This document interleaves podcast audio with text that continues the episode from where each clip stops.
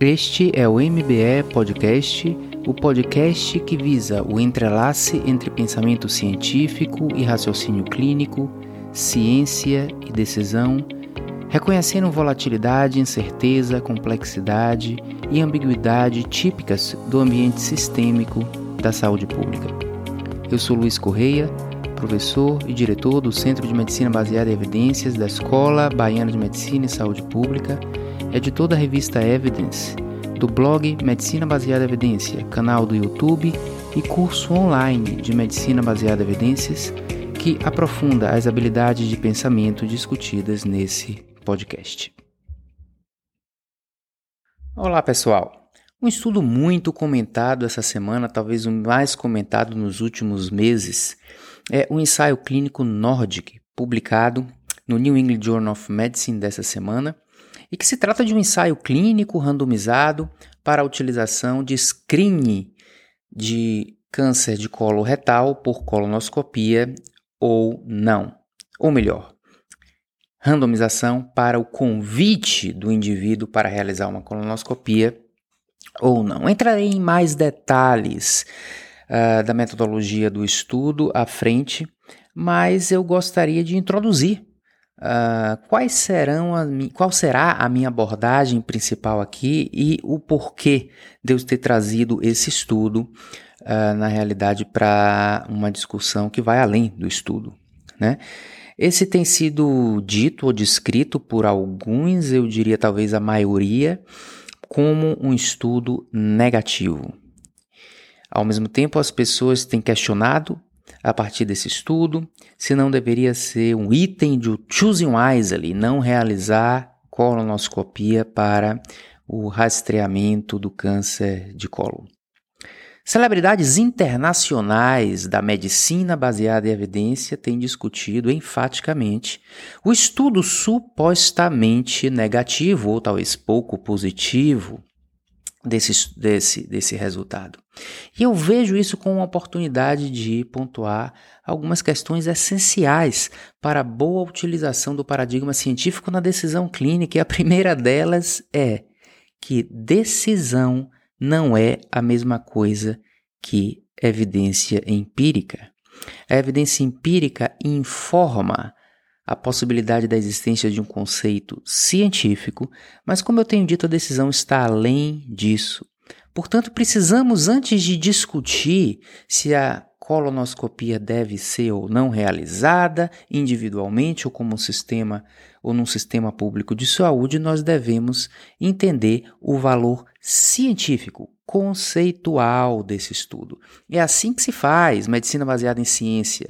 Não é a, é, a, a, a impressão de que um trabalho científico medita recomendações. Parece a mesma coisa, mas são coisas bem diferentes. Um segundo ponto, gente, que eu gostaria de enfatizar é que a a utilização de evidências empíricas né, e a observação da natureza de uma maneira controlada é um método para que a gente adquira informações na utilização para, para que essas informações permitam inferência conceitual em epidemiologia.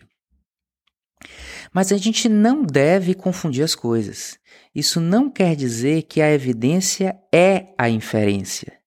São coisas diferentes.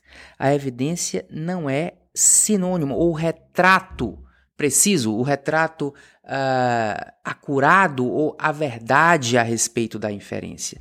A evidência é uma maneira indireta de inferir uma verdade. A propósito, uma verdade científica que nunca alcançaremos plenamente mas, na utilização de boas evidências, a gente pode se aproximar da verdade, desde que a gente entenda que as evidências são informações a serem interpretadas, mas a inferência não é o resultado do estudo.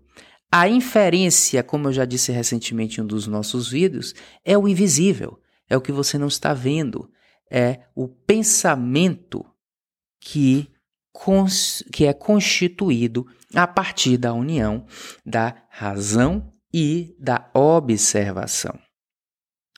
Eu já mencionei como exemplo anteriormente num dos vídeos do nosso canal do YouTube de que quando afirmamos, por exemplo, que a velocidade da luz é constante, não significa que a gente viu a velocidade da luz em todos os ambientes para garantir constância.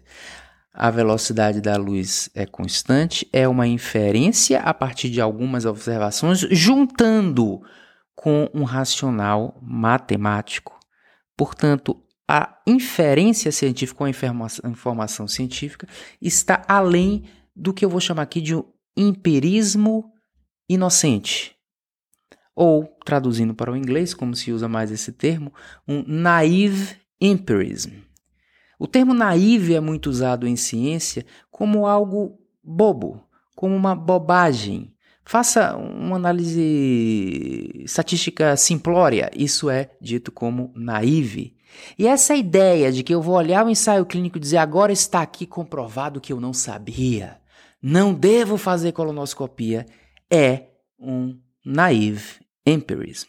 E vocês vão entender por que nessa discussão. Aliás, é, vocês já entendem, né? Porque isso aí eu vou tentar organizar aqui no pensamento no início com uma intenção mais de expandir a discussão que eu tenho tido com amigos a respeito desse assunto. Aliás, fui acordado na segunda de manhã com o WhatsApp desse estudo uh, do meu amigo Edmond Le Campignon, que é um cirurgião uh, oncológico e que fez alguns uh, observações importantes, interessantes, e aí um, outra colega muito boa, gastroenterologista, é, que não me autorizou falar o nome, quer dizer, não perguntei, estou gravando agora, questionou realmente de uma maneira uh, inteligente o que é que significava aquele estudo, e assim a gente vai conversando com amigos, as ideias aqui elas surgem realmente dessa nossa network de pensamento epidemiológico e clínico uh, na área médica e de saúde pública.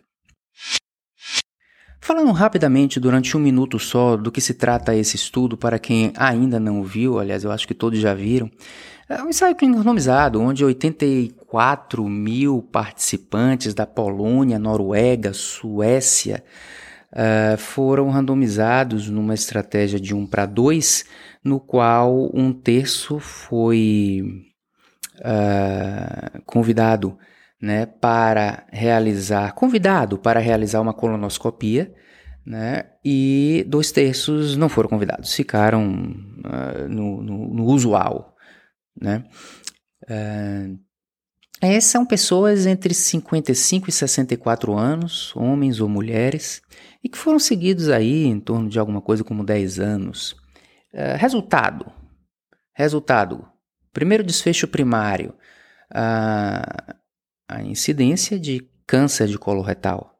Há uma redução de incidência.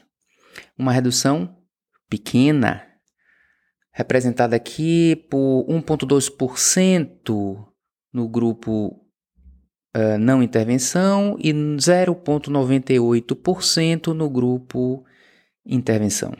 Diferença então de 0,2% em termos absolutos, uma redução relativa do risco de 18%, embora eu vou até criticar aqui essa redução relativa do risco do ponto de vista metodológico. Há, portanto, uh, prevenção de câncer pequeno em termos absolutos. Uh, no segundo desfecho primário, o risco de morte por câncer de colo retal Uh, 0,28% no grupo screening, 0,31% no grupo usual, um risco relativo de 0,90 sem significância estatística. E um desfecho secundário, que é risco de morte por qualquer causa, bastante semelhante nos dois grupos, 11,3%, 11, desculpa, 11,03%, 11,04%, uh, sem significância nem visual, né, nem estatística. Esse é o resumo. Uh, e aí, naturalmente, uh, devido a resultados não estatisticamente significantes e, e, e, o que é estatisticamente significante de pequeno tamanho de efeito, isso tem uh, sido interpretado como uma descoberta de que colonoscopia não é uma boa estratégia de rastreamento de câncer. Evitando um empirismo naive, né, nós devemos contextualizar a situação específica, embora não seja de minha especialidade, né? Que me ajudem os meus colegas gastroenterologistas, mas devemos contextualizar essa situação aí, ou oncologistas também, né? Dentro do paradigma do pensamento médico e dentro do paradigma também da prevenção uh, do surgimento de doenças. Impacto. Existem quatro grandes contextos uh, no qual os médicos fazem intervenção ou sistemas de saúde uh, no sentido de beneficiar o paciente. e eu vou descrever esses contextos numa ordem decrescente de magnitude de efeito. Ou seja, eu vou falar primeiro o contexto que é maior magnitude de efeito, até o quarto contexto, que é o contexto de menor magnitude de efeito. Em medicina em geral, não estou falando em, uh, no caso aqui da colonoscopia, não. O primeiro contexto que é, a magnitude de efeito é muito grande e quando o tratamento tem algum funcionamento, quase todos os pacientes se beneficiam, é a situação do tratamento de sintoma. Quando nós tratamos uma pessoa com sintoma, todos os pacientes já têm sintoma. Se aquele tratamento tem uma eficácia, uh, ela tende a beneficiar muita gente, praticamente todos, muitas vezes, né? Se eu tenho um paciente asmático que usa um broncodilatador, né, e esse paciente é do tipo que na ausência do broncodilatador ele tem broncoespasmo todo dia, que é um desconforto, uh, um broncodilatador e geralmente medicamentos sintomáticos, intervenções sintomáticas são tendem a ser mais eficazes do que as intervenções de prognóstico. Quase todo, o NT de 1, na verdade. Né? Eu tenho rinite alérgica, eu uso uh, corticoide nasal há, eu acho que há uns 40 anos, né? Até ainda não morri do corticoide nasal, não. É, é uma, eu, eu não estou preocupado se ele tem efeito colateral, que é uma magnitude de benefício imensa. É um NNT praticamente de 1. Né?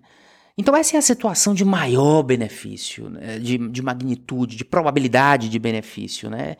É o, o sintoma. E de, e de tipo de benefício também.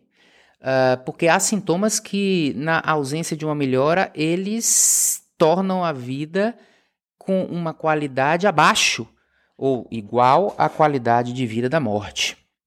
Então, sintoma é uma coisa importantíssima e eu diria que é sub subestimada, mas esse não é o assunto daqui. Segundo nível de importância, de, de segundo contexto de magnitude de benefício, redução de uma do, de, de, de Uh, aliás, melhora de prognóstico em uma pessoa doente, já doente. Estou tentando melhorar o prognóstico. Essa é uma situação que as nossas intervenções uh, tendem a, a ser benéficas, embora menor probabilidade de benefício no sintoma, porque todos os sintomas já estão com sintoma. E esses doentes, embora já estejam doentes, o nosso objetivo é o algo no futuro, e nem todos vão ter o algo do futuro.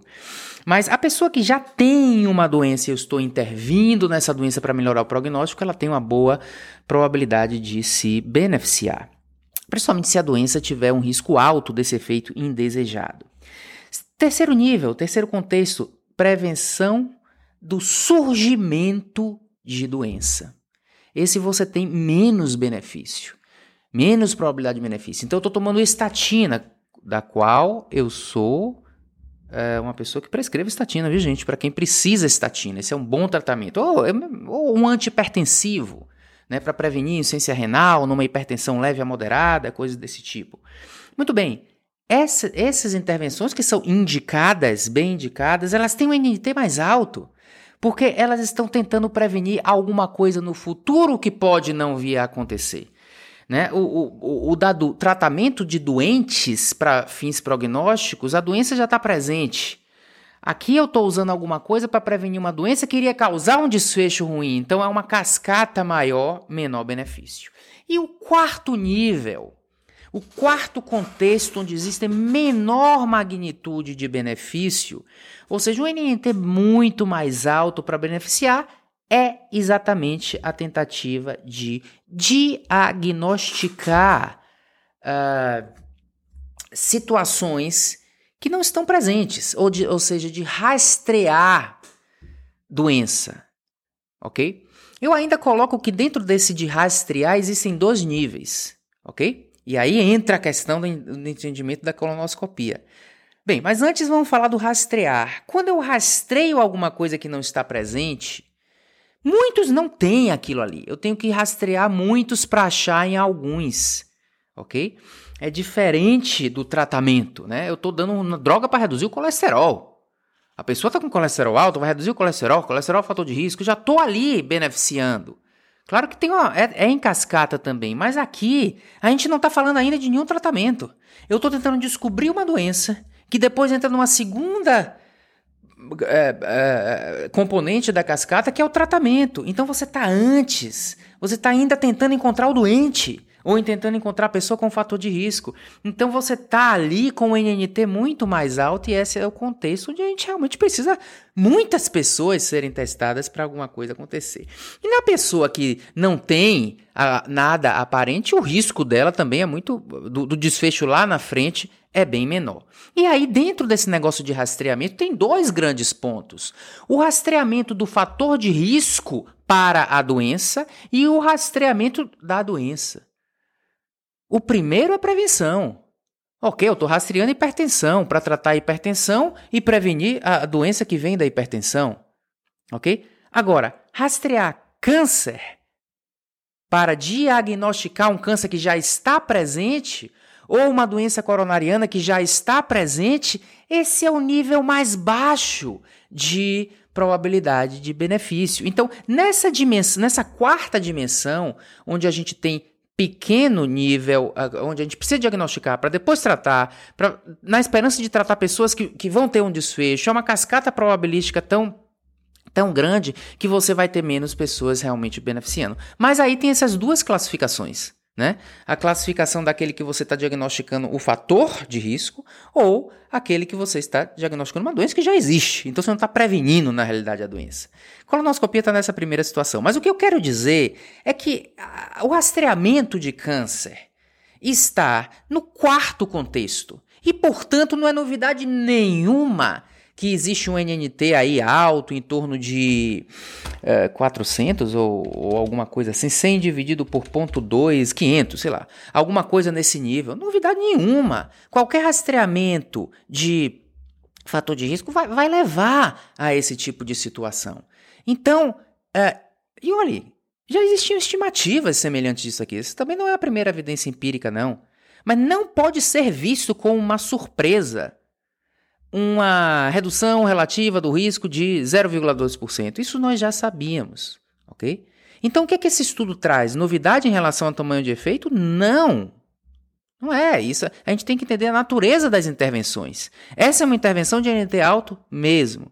Agora, esse estudo do ponto de vista científico, conceitual, é um estudo que tem valor, porque ele demonstra ele confirma coisas que já se sabia, mas é mais uma confirmação de causalidade.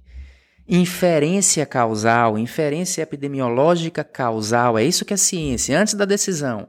Ou seja, é, de fato, se você tira o adenoma e reduz a incidência de câncer, é uma evidência de que de fato adenoma evolui para câncer. Ah, é uma novidade? Olha, existiu ali. A gente sabe que o melhor desenho para causalidade é o ensaio clínico randomizado. Ensaio clínico randomizado não é só um negócio de tratamento, não. É o melhor desenho para inferência causal. E às vezes a gente não pode randomizar para a pessoa ter um adenoma, não, mas você randomiza para tirar o adenoma. Então é uma forte inferência causal, isso aqui. É, confirma algo que já se sabia, mas é uma confirmação de inferência causal. E isso tem valor científico. Bem, é, essa é a. Portanto, esse estudo, se a gente pensa em inferência causal e não evidenciomania, ou seja, copiar estudo para fazer coisas, se a gente pensa em inferência causal, esse é um estudo positivo. Esse é um estudo positivo. E eu diria mais do que fracamente positivo. Porque nós estamos aqui com um convite para a realização de colonoscopia em que a colonoscopia foi feita em 42% das pessoas convidadas. Então eu tenho visto celebridades aí falando que o estudo foi um estudo assim que realmente preveniu, eu não vou entrar nesse detalhe, eh, fez de um jeito que as pessoas não convidadas provavelmente não teriam feito colonoscopia. É, mas não, essas celebridades não estão comentando que apenas 42% das pessoas fizeram colonoscopia. Então, o que, é, é, o que existe aqui é um low compliance natural de estudos desse tipo. Não estou também criticando que o estudo é um estudo ruim, exatamente não. Mas é natural de estudo desse tipo. E numa situação de low compliance como essa, onde menos da metade das pessoas randomizadas para uma intervenção de fato ou fazem essa intervenção, a inferência causal fica subestimada. E é por isso que uh, se justifica como análise secundária de sensibilidade dar uma olhada na análise por protocolo. E os autores apresentaram uma análise por protocolo, a, tentando ajustar para a natural uh, imputação dos fatores de confusão que acontece quando se faz análise por protocolo. Uh, tentando amenizar isso aí, foi feito desse, eh, um, uma tentativa de ajuste, mas uh, a, a, crítica a essa análise por protocolo me parece totalmente estapafúrdia, porque ela não é análise primária, não está sendo colocada como análise primária, e na realidade ela, ela está sendo usada como análise de sensibilidade de uma subestimativa muito adequada. Dito isso, ou seja, que a crítica é estapafúrdia, eu vou comentar, aproveitar a oportunidade para comentar qual é a melhor forma de se fazer esse cálculo de subestimativa. Não é análise por protocolo. Porque, como vocês sabem, análise por protocolo você está ali uh, tirando pessoas uh, que podem ser diferentes das que ficaram no estudo, tá? Pessoas que não, não foram com, complacentes com, com a randomização. Uma forma muito uh, simples, é, matemática de fazer, é você ajustar para o não compliance. Ou seja, você divide a redução absoluta do risco pela diferença uh, de frequência do uso da intervenção nos dois grupos. Então você faz um ajuste matemático. Existem coisas mais sofisticadas, tá? Uh, para ser feitas com isso, mas que são mais ou menos isso, estatisticamente. Ou seja, você divide esse 0,2% aí por, pela, pelo 0,42% que foi o compliance em um grupo. Isso uh, ajusta uh, a diferença, digamos, uh, absoluta de 0,2 para 0,47. Então, mostra assim que pode ser realmente alguma coisa maior. Não estou provando o que é, não. Não estou provando. Nem esse número absoluto de 0,47 é tão diferente de 0,2. Mas o que eu estou falando é que em resumo, o estudo é positivo para a inferência causal. Inferência causal relativa à causalidade do pólipo e relativa à eficácia da retirada do pólipo com apenas uma colonoscopia em 10 anos. E que essa magnitude pode estar subestimada, e eu lembro que é uma magnitude de apenas uma colonoscopia em 10 anos. Então, se alguém quer falar em magnitude, reconheça também que há uma situação aqui nesse estudo de subestimativa, mas eu não chego a falar em magnitude. Porque sendo uma coisa ou outra, nós já sabíamos que a magnitude era pequena. Ok? A magnitude absoluta é pequena. E isso não é uma novidade. Então, esse é um estudo positivo. Agora, a decisão a decisão da realização uh, do trabalho é outra coisa. Mas antes de ainda falar da decisão, eu queria comentar de mais um aspecto metodológico. Se vocês tiverem a oportunidade, olhe a figura 1 uh, do artigo. A figura 1 é, são duas curvas de incidência cumulativa, curva de Kaplan-Meier, comparando o grupo usual care com o grupo convidado para colonoscopia. E percebam que essas curvas nitidamente se cruzam. Eu vou até botar na, na, na minha aula de, é, de métodos quantitativos e epidemiológicos da pós-graduação. As duas curvas se cruzam de uma maneira linda, ali no meio do caminho ainda. Né? Nem no início, como acontece muitas vezes, com procedimentos cirúrgicos ou etc. É um cruzamento lindo, é o grande exemplo do que se chama de hazard não proporcional. Non-proportional hazard. E quando você tem hazard não proporcional, significa o seguinte: de acordo com isso aqui, nos primeiros quatro anos, o grupo convidado para a colonoscopia tem mais câncer. E após quatro anos, a colonoscopia é como se protegesse contra câncer. Ok? Quando você tem uma situação dessa, minha gente, como a gente vai descrever um risco relativo único? Não tem. Uma coisa está anulando a outra. Nessa situação, o que se deve fazer é utilizar non-proportional hazards. E não descrever um hazard ratio, um risco relativo. Descrever o quanto é o risco relativo a cada momento da vida dessas pessoas depois de fazer a colonoscopia ou não fazer. E isso está na figura 2. Quando eles fazem algo mais genérico do que non-proportional hazard ratio, uh, não proportional hazard, é, é, que é o incidence rate ratio, mas eles fazem exatamente uma função da taxa de incidência, ou seja, vai variando a taxa de incidência, a, razão da taxa de incidência, vamos chamar disso aqui de hazard ratio, não é a mesma coisa exatamente, mas para simplificar, vai variando o hazard ratio. Nos primeiros uh, anos o hazard ratio é maior que 1, sugerindo dano, e depois do quarto ano, hazard ratio menor que 1. Então, nessa situação, onde nós temos non proportional hazard, a gente não deve usar uma medida de associação como se fosse genérica, porque ela não consegue descrever os dois momentos, o antes e depois da curva se cruzar. E você tem ali no abstract, embora eles tenham botado com muita propriedade esse gráfico figurador lá no abstract, e o valor que todo mundo está lendo, comentando e não parando de comentar de 0,82 de risco relativo, ou seja, 18% de redução relativa do risco, não significa, não tem como isso aqui tem, tem significado. Então existe uma regra básica. Quando você tem non-proportional hazard, você não descreve um hazard ratio. Você descreve a função do hazard ratio em relação ao tempo. Então esse 18% aqui ele é naturalmente subestimado pelo aumento de câncer no início do período, nos primeiros quatro anos. Agora eu pergunto, agora eu estou saindo do empirismo naivo e entrando no pensamento, ok? Colonoscopia causa câncer de colo? Não. Ah, meu Deus, para isso ser comprovado precisa de um ônus da prova imenso, né? Uh, não causa. Então, o que a gente está vendo aqui, esse evidente aumento de incidência de câncer nos primeiros quatro anos, não é provocado pela colonoscopia. A colonoscopia leva provavelmente alguma performance bias após a colonoscopia que aumenta o reconhecimento de cânceres ou os ovos não sei qual é o motivo aqui. Mas não tem razão para se in interpretar que a colonoscopia é ruim para câncer no início e depois ela fica boa, ok? Aqui existe provavelmente algum performance bias. Portanto, esse performance bias do início está subestimando a redução relativa do risco, que não deveria ser descrita como um único número, porque um está anulando o outro.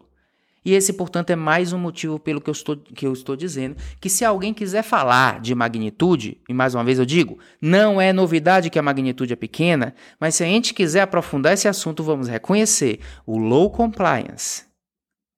Ok? Esse tipo de cruzamento são coisas uh, evidentes que subestimam essa assim magnitude. Eu não estou vendo os uh, apaixonados pela pelas novidades falarem dessa desse assunto. Então eu, o, que, o que a gente precisa ter é um, um, uma espécie de uma serenidade maior quando vem a evidência. E não ficar nessa coisa de, de, de, de novidade mania. Uh, descobrimos que colonoscopia não, não vale a pena. O resultado foi positivo, minha gente. Agora alguém vai me dizer: ah, mas a mortalidade não reduziu. o que importa, Luiz? O que, é que importa, Luiz? Reduzir câncer de colo, colo, colo retal. Se você não reduz mortalidade por câncer de colo retal, Luiz? Você sempre não falou que o importante são eventos clínicos? Isso é uma regra geral, né? que, que evento clínico é uma coisa, evento substituto é outra, isso é uma heurística. Boa! Para que em boa parte das vezes a gente seguir. Mas vamos, vamos ser inteligentes. Se câncer de colo retal mata e o tratamento de câncer de colo retal é eficaz para alguns pacientes, o diagnóstico de câncer de colo retal mais precoce vai salvar vidas. O que acontece aqui é que o desfecho morte é um desfecho mais distal na cascata de câncer de colo retal. E se câncer de colo já foi meio borderline, coitado estatisticamente, você realmente não tem é, é, benefício é, demonstrado quando você observa a mortalidade. Mas dizer que esse estudo prova que câncer de colo retal não, re, não re, o diagnóstico de câncer de colo retal não reduz mortalidade é a mesma coisa que dizer que estatina previne infarto, mas não reduz morte cardiovascular. Frase muito comum, né? Inclusive. Ou alguns dizerem que está provado que vacina reduz internamento por Covid, mas os ensaios clínicos não tinham mortalidade. E assim por diante. É a, a, o, a, a paixão pelo desfecho morte. Desfecho morte é o que a gente quer prevenir. Mas quando a doença mata e você consegue tratar bem a doença, ok? Quando a doença é mediador de morte e o tratamento para ela é eficaz, você vai reduzir a mortalidade. Mas, mais uma vez, não está na magnitude da redução da mortalidade em termos absolutos o argumento. E eu não entrei ainda uh, no argumento da decisão. Aliás, está até parecendo que eu vou defender a decisão. O que eu estou defendendo é o pensamento científico. Porque é um empirismo naive achar que esse estudo está provando que não reduz mortalidade. E eu não estou falando só de, de, de poder estatístico, não. Eu estou dizendo que se você diagnostica câncer de coloretal precoce e há um benefício da intervenção precoce no caso de câncer de colo retal, você reduz mortalidade. Aliás, o tal do risk ratio aqui, 0,90. Até em termos absolutos está aqui. É claro que eu não vou afirmar nada porque não tem significância estatística. Mas, por favor, a gente precisa entender que inferência científica não é cópia do empirismo. O empirismo informa a inferência científica. Portanto, o estudo não é negativo. O estudo é positivo do ponto de vista inferencial. Há redução, sim, de morte por coloretal. Assim como eu sei que se eu é, prescrever estatina no paciente com colesterol alto, eu vou reduzir infarto, e alguns infartos matam. E naturalmente algumas mortes vão ser prevenidas. Tão poucas que estudos de prevenção primária não conseguem detectar. Mas dizer que não acontece não é inferência científica. Então, essas são interpretações mal feitas e que levam a sensacionalismos, baseadas na novidade que descobriu que que colonoscopia não reduz mortalidade. E aí a mortalidade geral. Ó, oh, gente, a mortalidade geral, uma mortalidade por qualquer causa, numa situação de tão baixo risco de morte é, pela causa específica, 0,31%, a mortalidade é, total ela não é detectada. Porque, os, veja bem, a mortalidade aqui é 11%. A mortalidade por câncer de colo retal é 0,3. O 0,3 está diluído em todas as outras causas de morte. Fica uma coisa muito diluída, gente. Ainda tem competing risk, quando na realidade o paciente morre de uma coisa antes de morrer é, do, do câncer de colo retal. Então, quando você diz o, o processo de diluição e competing risk, mostra que morte total, embora seja nosso interesse maior não morrer, ok? O interesse não é vou morrer de uma coisa do que de outra, mas não morrer. Ela não é detectável nesse ponto de vista. Agora a gente deve reconhecer que na morte total o efeito é menor ainda. É menor ainda, é tão pequeno que não é detectável. Mas não significa que estratégias de prevenção tem que ser uma única para prevenir todos os tipos de morte. Eu vou tentar prevenir aqui a cardiovascular com antipertensivo, eu vou tentar prevenir do, do colo retal com isso aqui, eu vou tentar prevenir ou do AVC aqui, tratando da, né, uma prevenção secundária. Eu vou tentando ver ali se eu consigo beneficiar de pouquinho em pouquinho a pessoa. Para tentar ver se morte é morte por causa total. Mas é caricatural também. Ficar esperando uh, um efeito aqui de, de grande magnitude ou até mesmo detectável quando você fala de morte total. Ok? Uh, você não está necessariamente ao não morrer de uma coisa, morrendo de outra. Aliás, tem uma coisa que a gente tem que se, se preocupar com o desfecho morte total. A gente tem que entender que o desfecho morte total é um desfecho composto. Morte não é um desfecho único. A morte total é um desfecho composto de todas as causas de morte, que competem entre si, inclusive. Ok? Bem, o que, é que significa? Significa que a, a gente vai se preocupar mais com a mortalidade total quando o tratamento ou a intervenção que está sendo feita mata. Porque pode ser que eu não estou levando, eh, detectando redução de morte total, porque ele salva algumas vidas, mas mata outras. Ou pode até matar mais do que salvar. Ok? Isso pode acontecer, pode estar mais perto de acontecer, por exemplo, no rastreamento de um câncer de mama, ok? Porque o benefício de salvar é muito mais tênue, porque a gente não consegue captar o câncer de mama no momento precoce o suficiente, né?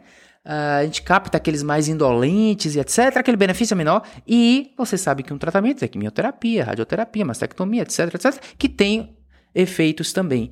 Então uma coisa pode estar anulando a outra. Aqui, gente, a gente não está falando nem de tratamento, é de rastreamento, tá? E é um tipo de rastreamento que a detecção precoce não causa overdiagnose. Porque você não está preocupando, você não está fazendo um diagnóstico, você está fazendo uma detecção da condição predisponente. Então, esse é um rastreamento que não causa overdiagnose e overtratamento.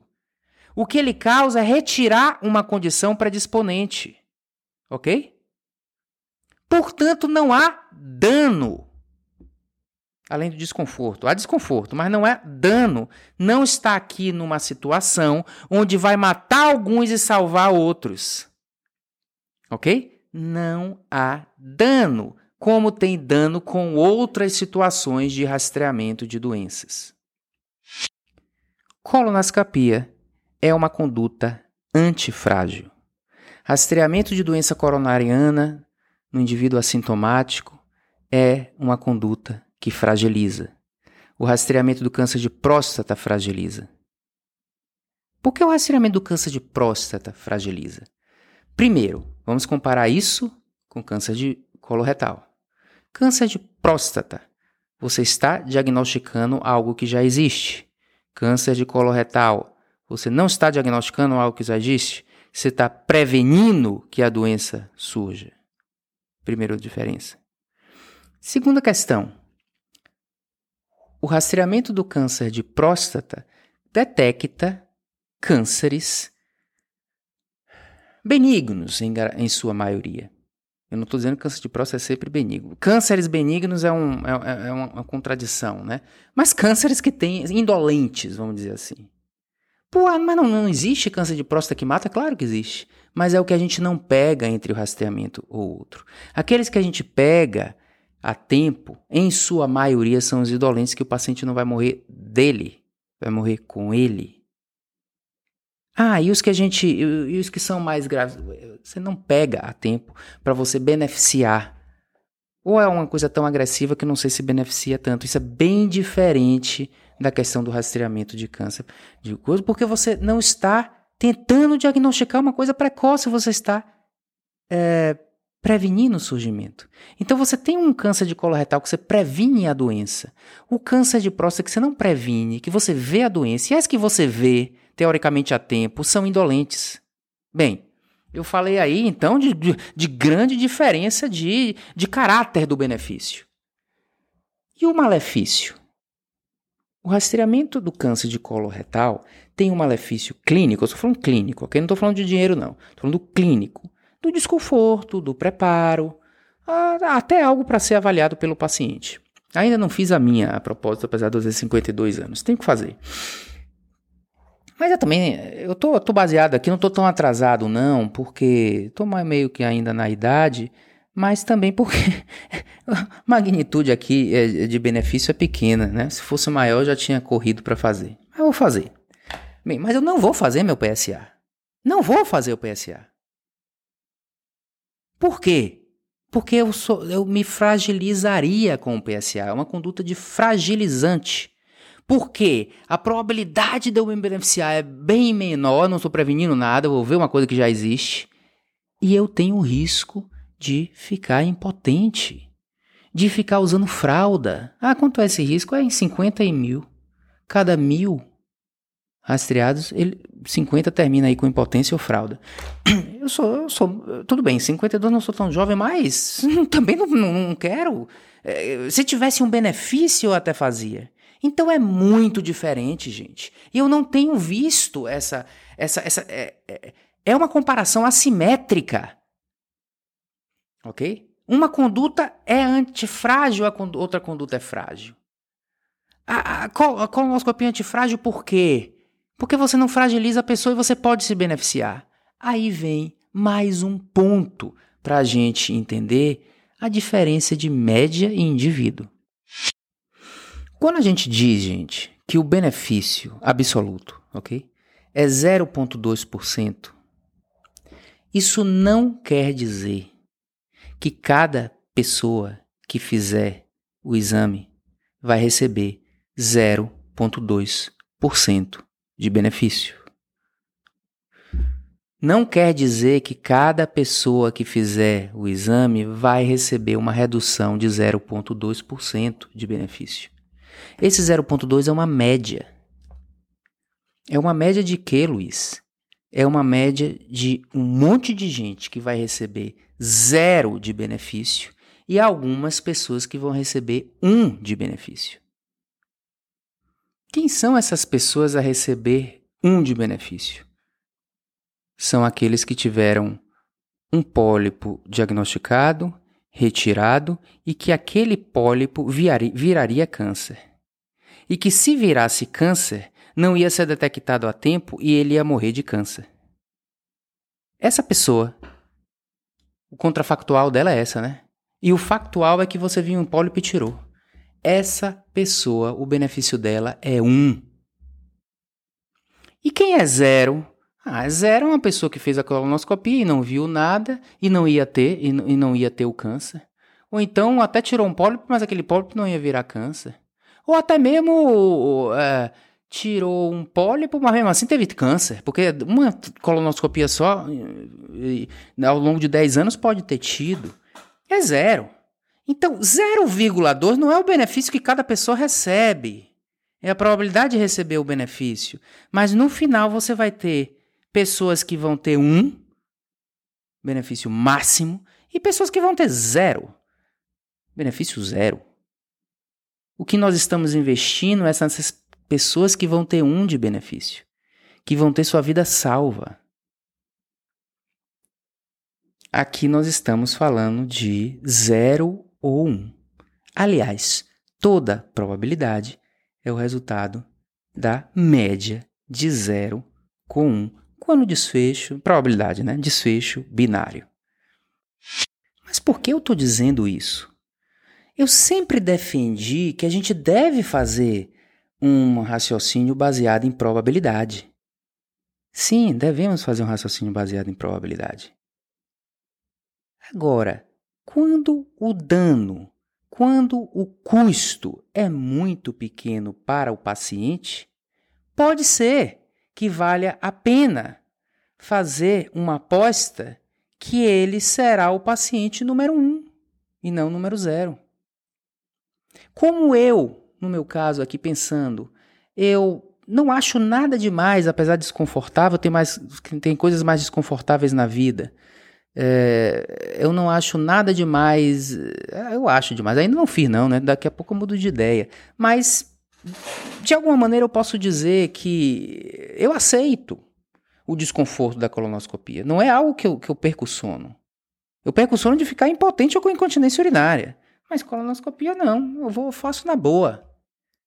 Eu estou pagando um preço muito pequeno para tentar ser essa pessoa número um de grande benefício. Decisão individual.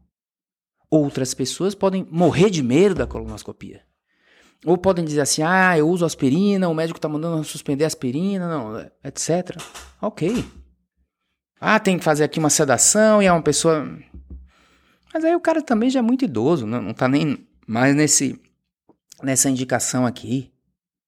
Bem, o que eu estou dizendo é que uma conduta antifrágil, por todos esses motivos, não deveria estar tá sendo é, interpretado isso. Não estou dizendo, portanto, que é uma conduta clínica para todo mundo. Do ponto de vista individual, você pode tomar uma conduta compartilhada, mas que vai oferecer um benefício, vai.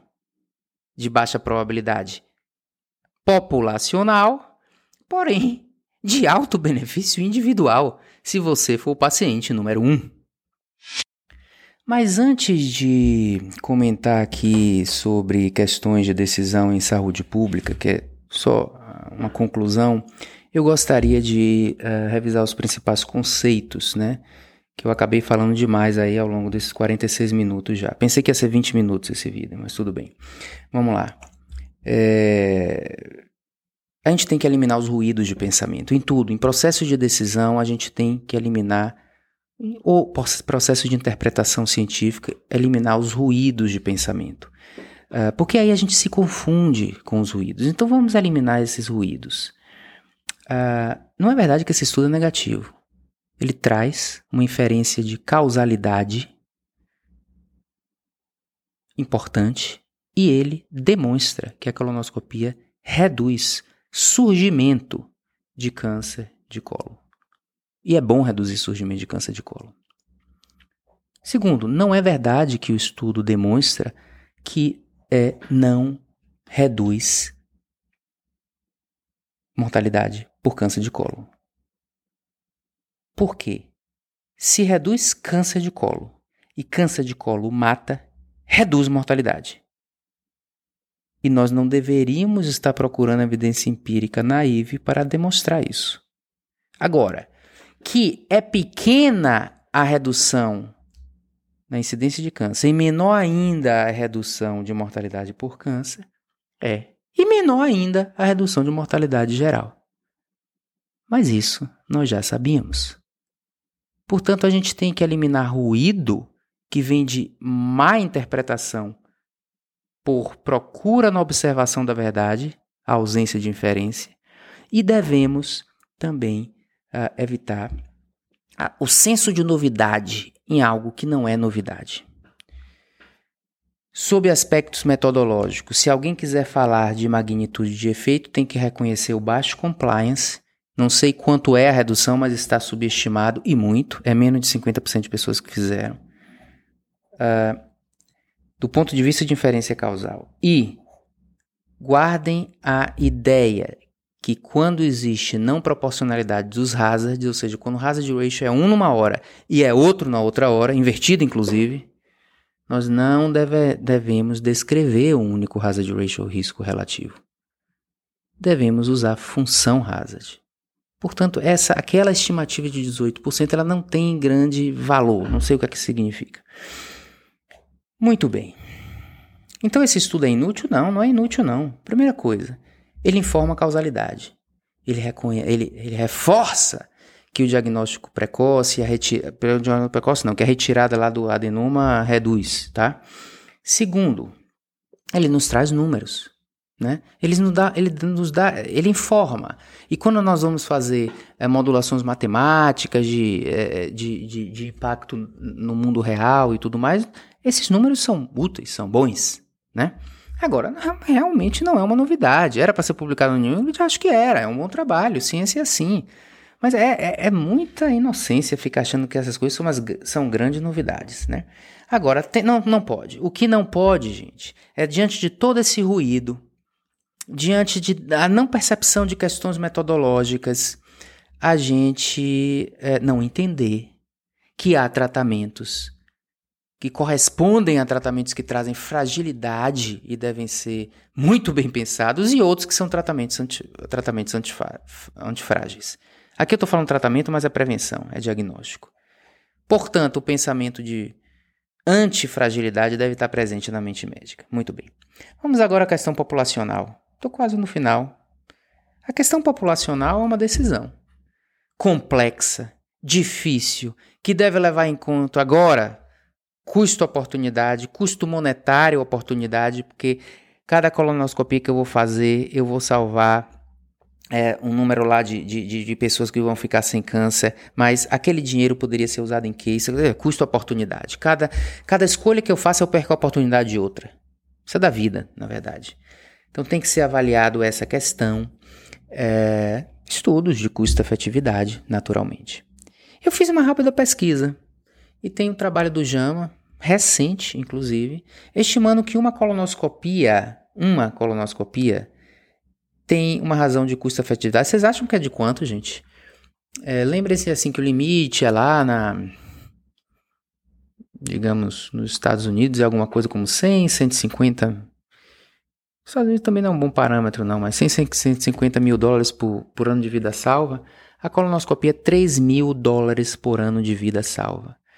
É, é interessante essa estimativa. E eu olhei, inclusive, as premissas da estimativa e me parecem ser umas premissas bem, é, bem adequadas. Por exemplo, 25% de redução relativa do câncer está parecido com essa aqui, né? Que está inclusive subestimada e tudo mais. E a incidência lá também parecida. Então, premissas bem feitas, 3 mil. Puxa, mas como é que uma coisa que você uh, tem que fazer em tanta gente para beneficiar poucos, consegue ser custo efetivo. Primeira coisa, é, essa coisa não é de alto custo. Faz em muita gente, mas não é de alto custo. Segunda coisa, ela é benéfica. Porque quando uma coisa não é benéfica, ela não consegue ser custo efetiva, não tem a efetividade no denominador. Então ela tem algum benefício e ela não é de alto custo e possivelmente ela previne outros custos futuros, inclusive. Então esse não é um tratamento dos piores, não, não é uma conduta das piores não em termos de custo-efetividade. Tem que ver depois impacto orçamentário. E se é melhor gastar com isso ou com outras coisas. Mas aí, gente, é uma decisão complexa, que não é decisão para rede social. É uma decisão para cada lugar, cada país, cada situação, cada sistema de saúde. Mas ela não é uma situação nonsense que não deve ser avaliada com respeito. Esse é um tratamento de um fator de risco para um câncer e não de um câncer. É uma detecção do fator predisponente. Não causa dano ao indivíduo, à investigação. Pode se causar para algum? Pode, mas não é daquele tipo que causa dano. E ele tem uma razão até de custo-efetividade numericamente razoável numericamente razoável nas estimativas. Portanto, acho que é uma coisa para ser respeitada. Respeitada. O que nós temos é que pegar esse trabalho, encarar com uma evidência científica que, com suas limitações, tem valor para nos informar em relação à decisão, e decisão é algo que está lá na frente, não é igual à evidência científica. É complexo. É fácil ficar falando de rede social, na rede social sobre decisões. Mas eu sei que é uma decisão de sistema de saúde. Faço parte do Conitec. É complexa, é duvidosa, tem muitos é, é, é, fatores, tem muitas variáveis, é sistêmica. Quais são as implicações para a sociedade? A minha resposta é: não sei. O que sei é que é muito simplório, é muito Nutella, celebridade de medicina baseada em evidência, ficarem pegando esse artigo para dizer: tá vendo como isso não vale nada? Não é assim. Primeiro vem o pensamento científico, depois uma boa decisão clínica e uma decisão em saúde pública. E essas devem ser baseadas, em, baseadas na dúvida. E esse trabalho é um trabalho informativo. Diferenciar o informativo do sensacional. esse trabalho não é sensacional, nem no seu resultado positivo, nem muito menos no que estão chamando de resultado negativo.